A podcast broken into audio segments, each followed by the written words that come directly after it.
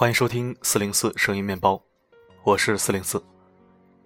今天我们继续听故事。这个故事在听的过程中会感到温暖，听完又会让你感触良多。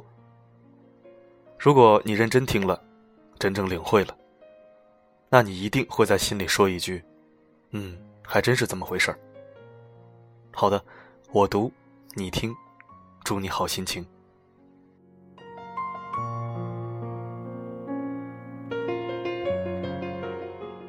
女儿的同学都管她叫二十三号，他们班里总共有五十个人，每每考试，女儿都排名二十三，久而久之便有了这个雅号，她也就成了名副其实的中等生。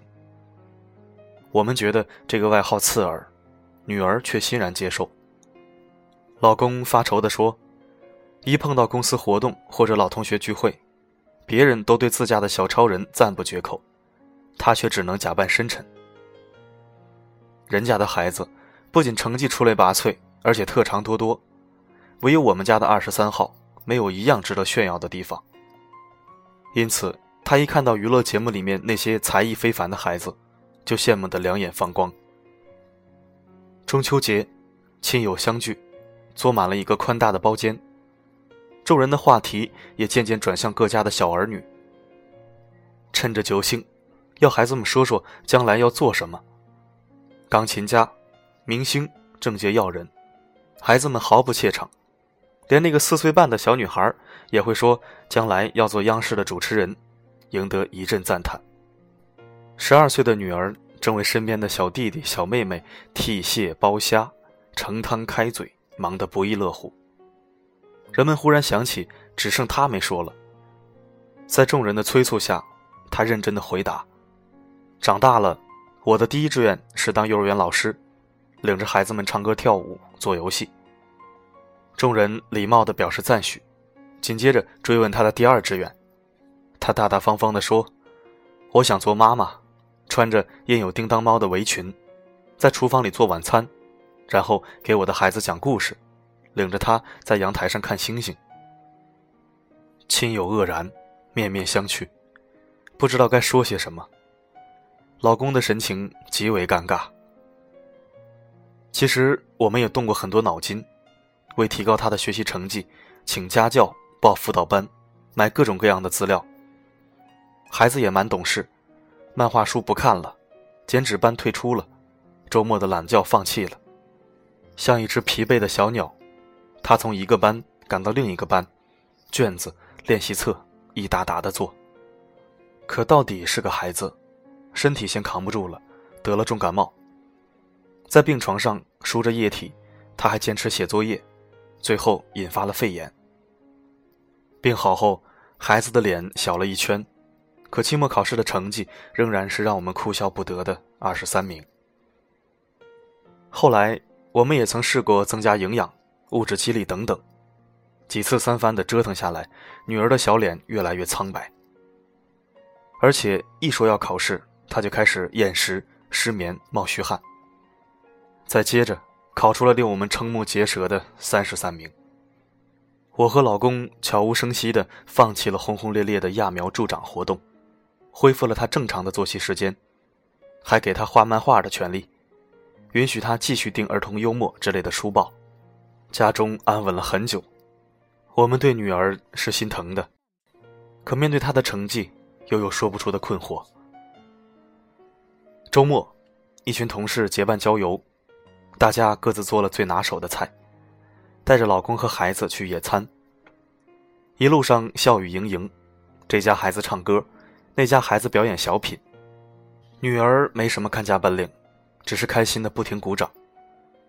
她不时跑到后面，照看着那些食物，把倾斜的饭盒摆好，松了的瓶盖拧紧，流出的菜汁擦净，忙忙碌碌。像个细心的小管家。野餐的时候发生了一件意外的事儿。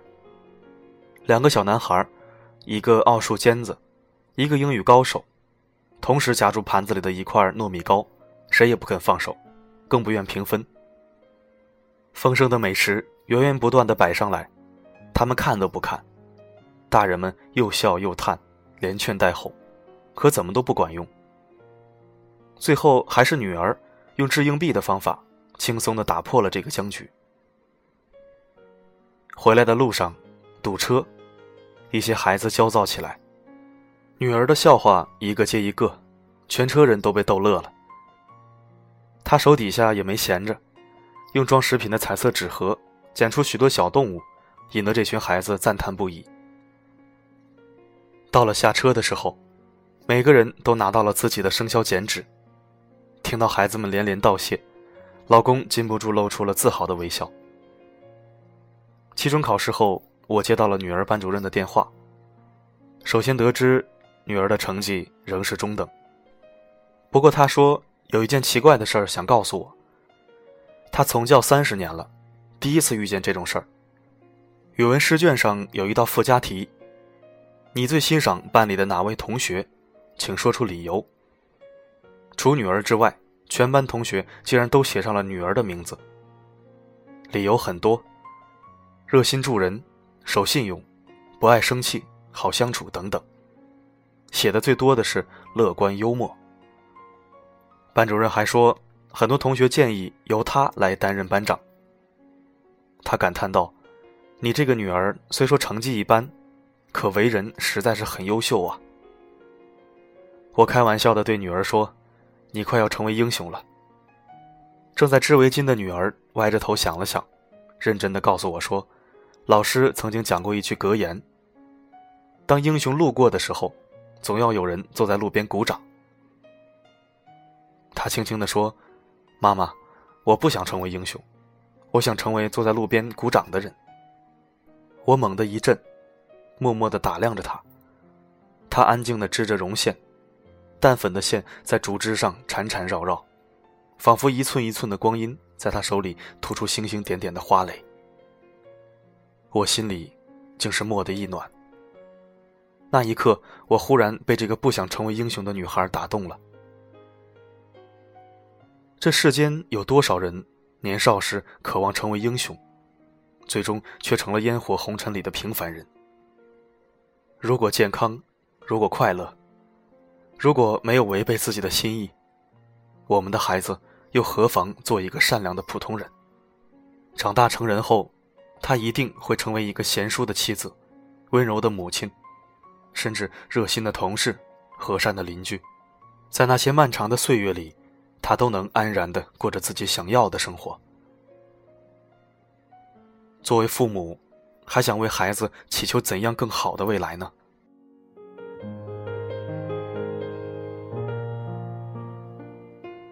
看到这里，静静的想一想吧。你是不是总按照自己的意愿设计着孩子的未来？孩子是不是成了你完成自己心愿的工具？你是不是总打着为你好的旗帜，对孩子要求这要求那？是的，你的一切出发点都是对孩子的爱，但孩子恰恰是被爱绑架了。孩子不是为自己而活，而是为你而活。于是孩子活得好累。你活得更累。现在换个角度再想想，如果有人总按照他的意愿要求你，把你的生活都安排的满满的，你每天做的都不是自己想做的，但是你必须做，你会不会抓狂？所以，不要再以爱的名义逼孩子了。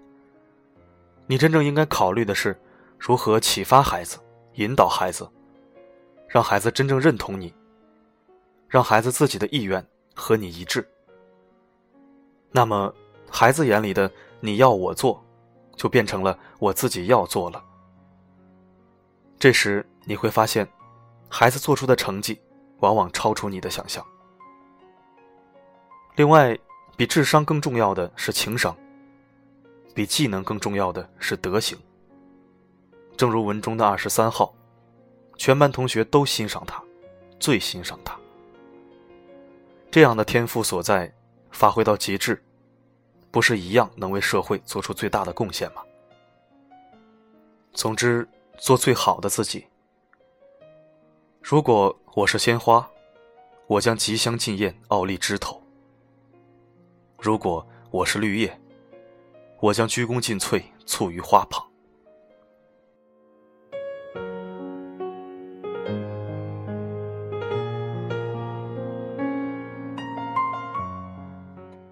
最后，四零四来说一说这篇文章的读后感。文章作者只是看到了女儿的德行和品质，并没有看清楚孩子的未来。也或许是孩子的父母心中有数，而不想溢于言表。我认为像二十三号这样的女孩，长大以后应该是个领导型人物。与其说她不如那些英雄精英们出彩，不如说她的格局。远远大于这些英雄和精英。他没有去争强好胜，也没有急功近利，而是做出了一个大胸怀的包容姿态。这不禁让我想起那些名垂史册的历史领袖人物。简单举几个例子：刘邦，不如樊哙武功高，不如张良有计谋，不如韩信会打仗，不如萧何会计算，但就是能当老大。这些牛人还就只听他的。刘备手下有万夫不挡的关张赵，也有旷世奇才诸葛亮。凡是曹操喜欢的人才，都归了刘备。宋江，抛开文学杜撰成分不谈，手下一百零八将，哪一个都比他能打、能算，有绝活、有关系、有背景。可是就是出生入死，无人叛变。多了不说。就说这三个人，都曾经是扔在人堆儿找不到的主，可就是在历史上写上了自己的名字。这三个人有一个共性：谦虚、低调、不张扬，虚怀若谷，以德服人。你细细一想，你会发现，他们也是那个站在旁边鼓掌、微笑、说话少的人。英雄也好，才子也罢，他们最终都会效忠于这样的人。只有这样的人，才能用大胸怀、大格局去包容他们，凝聚他们。如君如父，海纳百川。所以，越是这样的人，越不能小看。现在可能不如你，以后没准是掌握你生杀大权的人。这种人都是以不争争天下，以包容容万物的人，众望所归，德高望重的，不是什么人。都可以有这种气场的。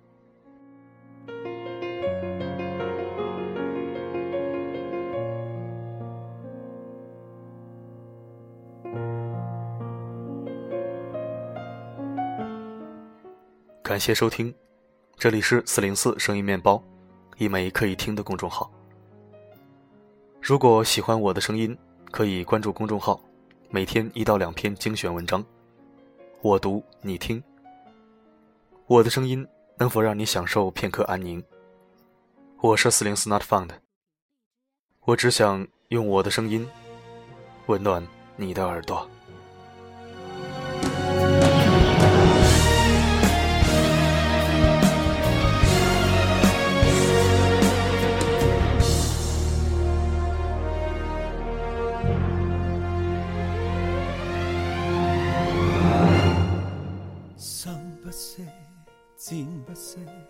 什么接地走近？欲望的火焰聚满裂痕，烧不熄，叹不息，漆黑俯瞰黑暗，遗忘理智令道理变真。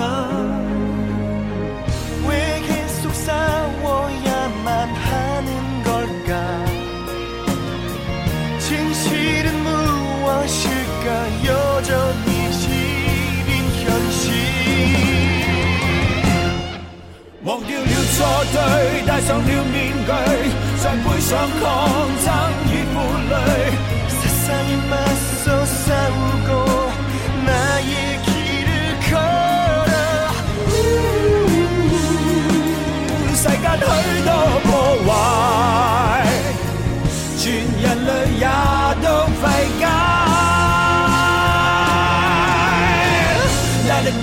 let it burn, let it burn, let it Let it burn, let it burn, let it burn, let it